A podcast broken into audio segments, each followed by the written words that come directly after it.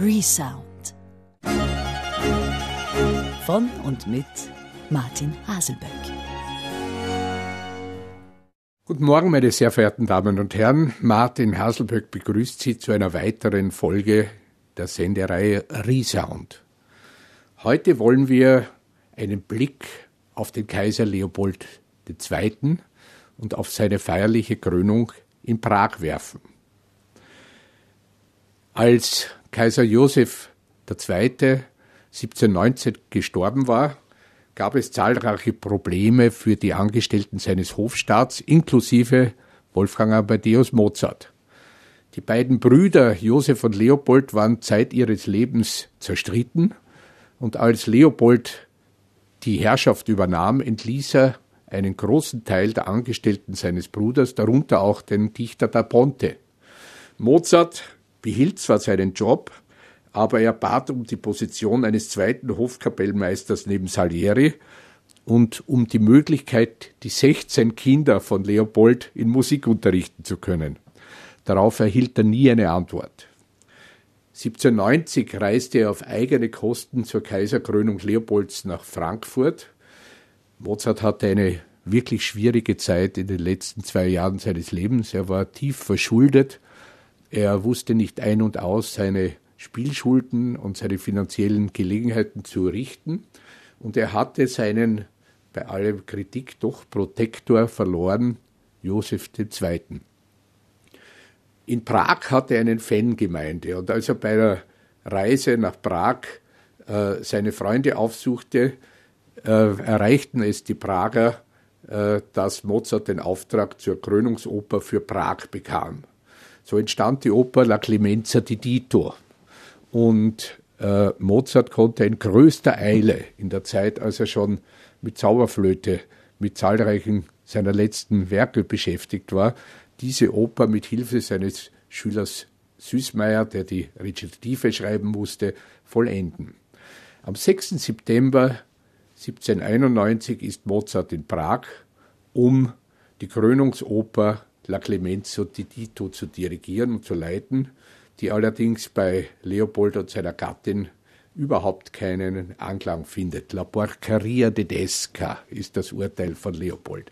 Und wir haben hier und wenn man diesen ganzen Blick auf diese Zeit wirft, schon nach all diesen Habsburgern, die selbst Komponisten waren, einen, man könnte fast sagen, musikfeindlichen Herrscher auf dem Thron, der das als Belästigung empfindet, der keine Freude an der Musik und der Musikausübung hat.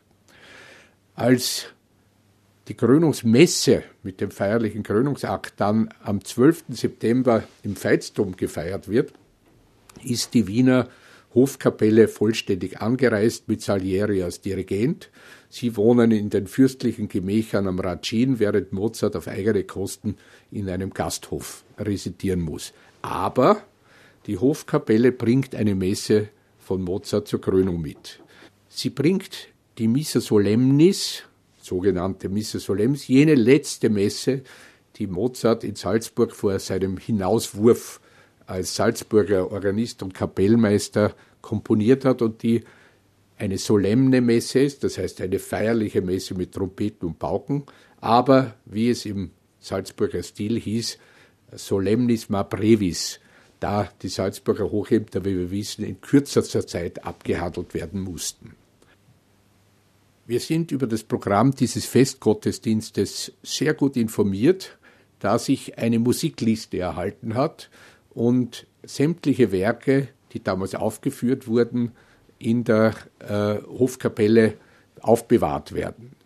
Also haben wir uns entschlossen, dieses Programm zu rekonstruieren. Es war dies knapp nach dem Mozartjahr 1991, wo wir mit dem Orchester Wiener Akademie mit Mozartwesen quer durch die früheren Hauptstädte der Monarchie äh, in Festgottesdiensten das Werk Mozarts verbreiten konnten. Und als dann die Idee kam, diesen Festgottesdienst zu rekonstruieren, war es gleichzeitig auch eine Art der Darstellung, wie damals Musik gefeiert wurde im Gottesdienst. Das heißt, dass das Ordinarium Misse ja nur ein kleiner Teil dieser ganzen musikalischen Ausstattung war, mit der feierliche Messen zelebriert wurden. Äh, wir haben hier eine Messe vor sich, die eigentlich auch die Religionsreform von Josef II. aufhebt, der die Musik der Kirche reduzieren wollte und vereinfachen wollte. Hier wird wieder mit großem Pomp und Gepränge gefeiert. Und ich möchte Ihnen heute einige dieser ganz speziellen liturgischen Stücke vorstellen, in Gemeinschaft mit der Mozartmesse, die wir damals aufgenommen haben. Der Gottesdienst beginnt musikalisch in dieser Zeit mit dem Asperges, das heißt das Besprengen mit Weihwasser, die Taufe, die hier äh, wieder erinnert wird.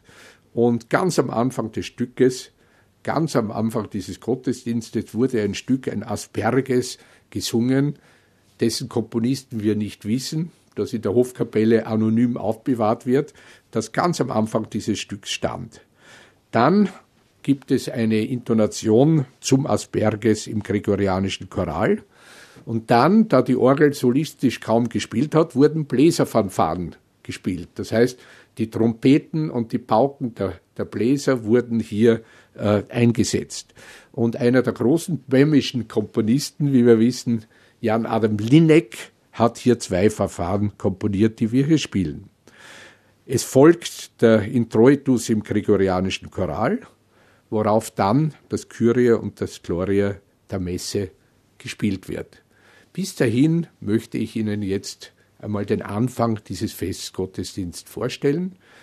Wir haben diese Messe 1992 mit einem illustren Solistenensemble, dem Hugo Distler Chor der Wiener Akademie, aufgenommen und den Beginn dieses Gottesdienstes möchte ich Ihnen jetzt vorspielen. Asperges et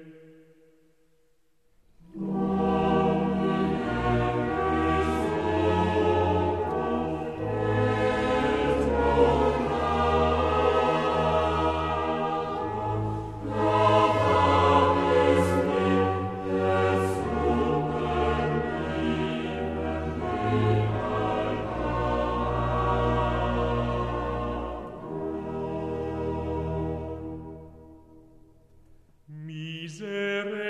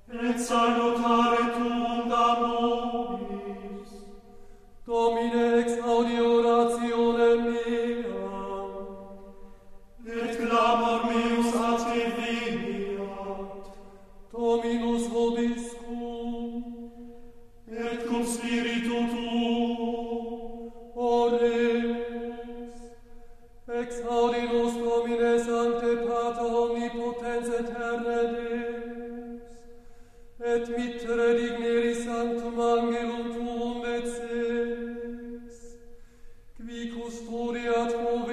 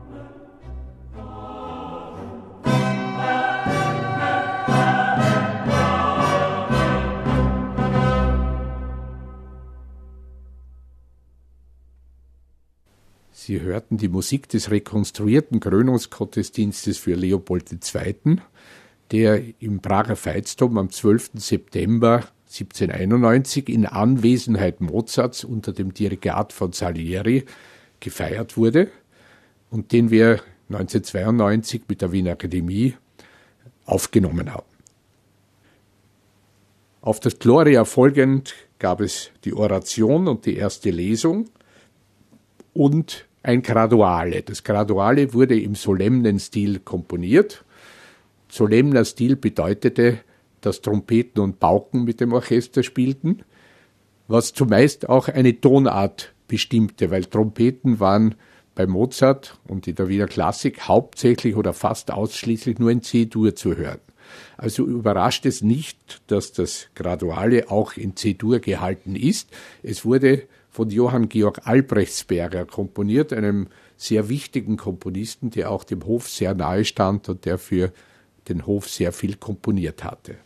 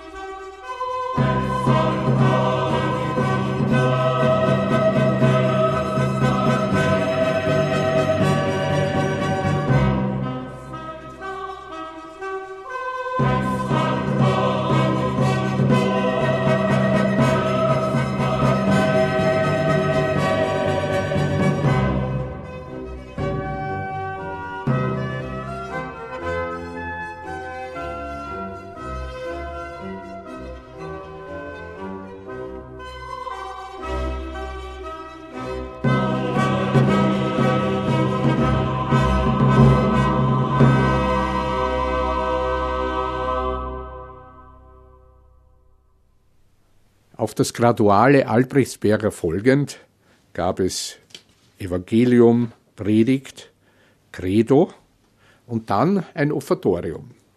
Und das damals in Prag gespielte Offertorium ist eine Kuriosität, die aber typisch für die damalige Wiener Kirchenmusik war. Dieses prachtvolle Offertorium, Splendete Te Deus, das eine Neutextierung eines Bühnenchors aus dem Drama Tamuskönig in Ägypten ist, erklingt jetzt in unserer Aufnahme.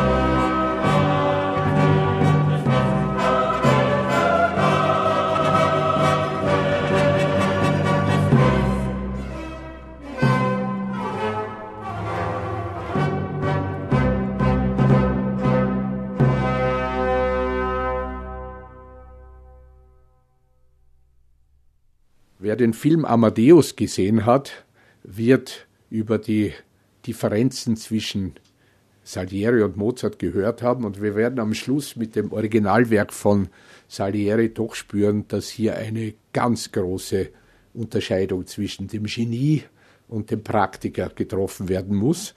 Aber immerhin ist es erstaunlich, dass Salieri für den Krönungsgottesdienst eine Musik seines Rivalen mitgenommen hat. Auf die Präfation folgend erklingt der Sanctus.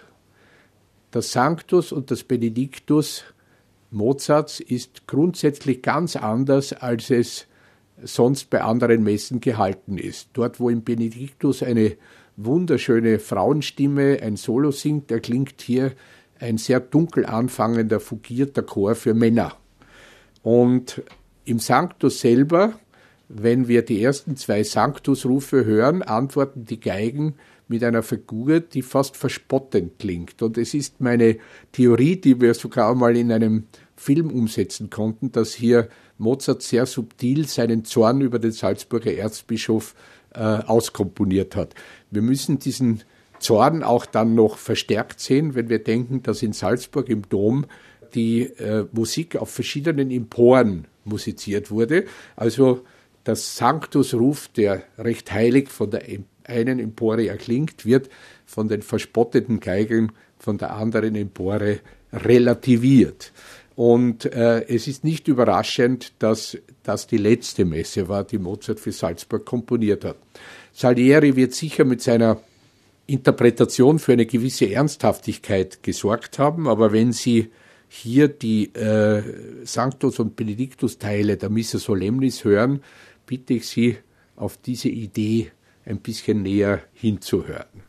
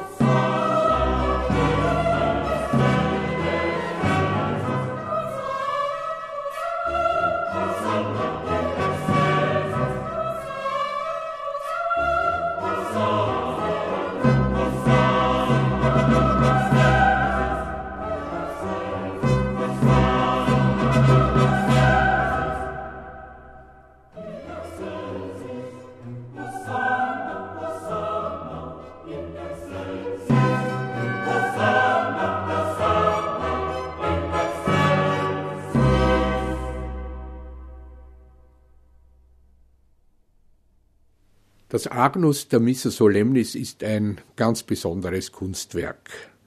Es vereinigt die Soli von vier Soloinstrumenten inklusive der Orgel und bereitet eine Arie vor, die sehr ähnlich äh, der Gräfinnen-Arie aus dem Figaro ist. Also eine wirkliche Verbindung oder eine Transfiguration von Opernmotiven in der Messe.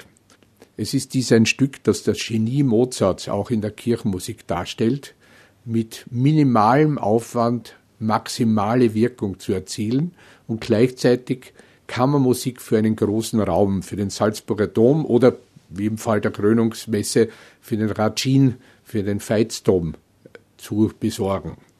Ein Stück, das, wenn immer man es musiziert, immer wieder absolute Schönheit produziert.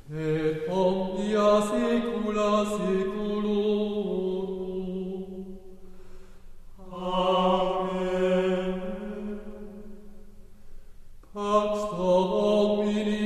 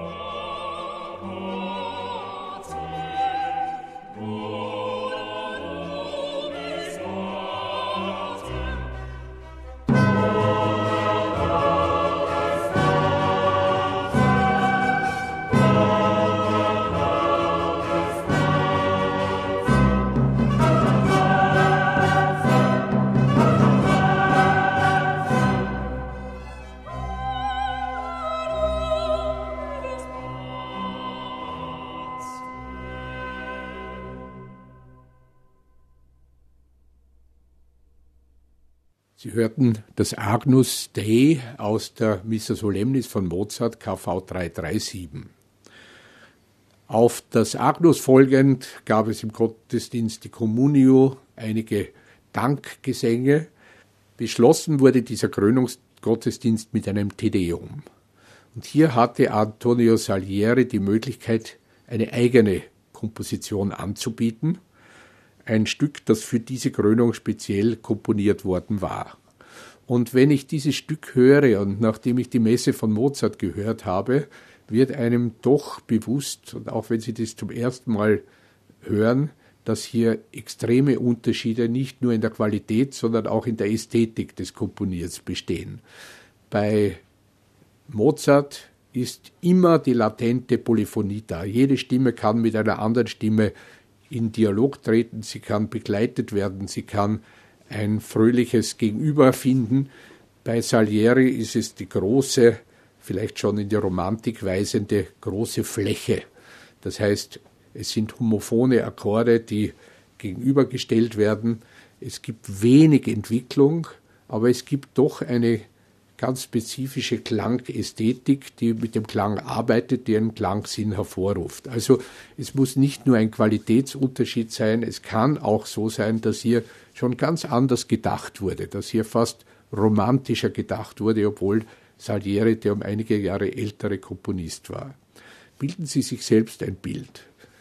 Vergleichen Sie die beiden Komponisten, wenn Sie das Tedeum hören und Denken Sie doch, dass Salieri der Staatskomponist war, während Mozart immer wieder versuchen musste, in Wien Anerkennung und Ruhm zu finden. Als Abschluss der Rekonstruktion des Krönungsgottesdienstes von Leopold II. in Prag hören Sie das Tedeum von Antonio Salieri, gesungen von Ruth Zisak, Elisabeth von Magnus, Helmut Wildhaber, Gottfried Hornig, gespielt vom Orchester Wiener Akademie unter meiner Leitung. Es war dies eine Aufnahme aus dem Jahr 1992, die in der Sammlung Musica Imperialis, die vor kurzem erschienen ist, äh, aufgenommen wurde und die die Kirchenmusik am Ende des 18. Jahrhunderts in Wien zum Thema hatte.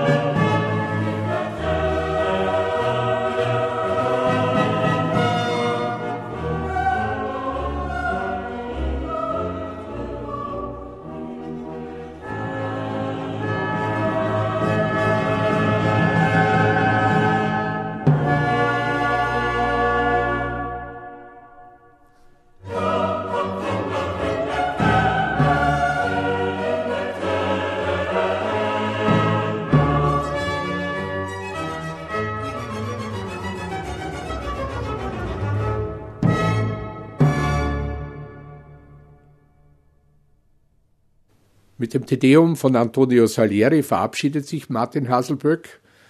Ich wünsche Ihnen eine schöne Zeit und lade Sie schon jetzt äh, zu unserer nächsten Sendung Resound ein, die sich mit dem Hofkapellmeister von Karl VI. Johann Josef Fuchs beschäftigen wird. Resound von und mit Martin Haselböck.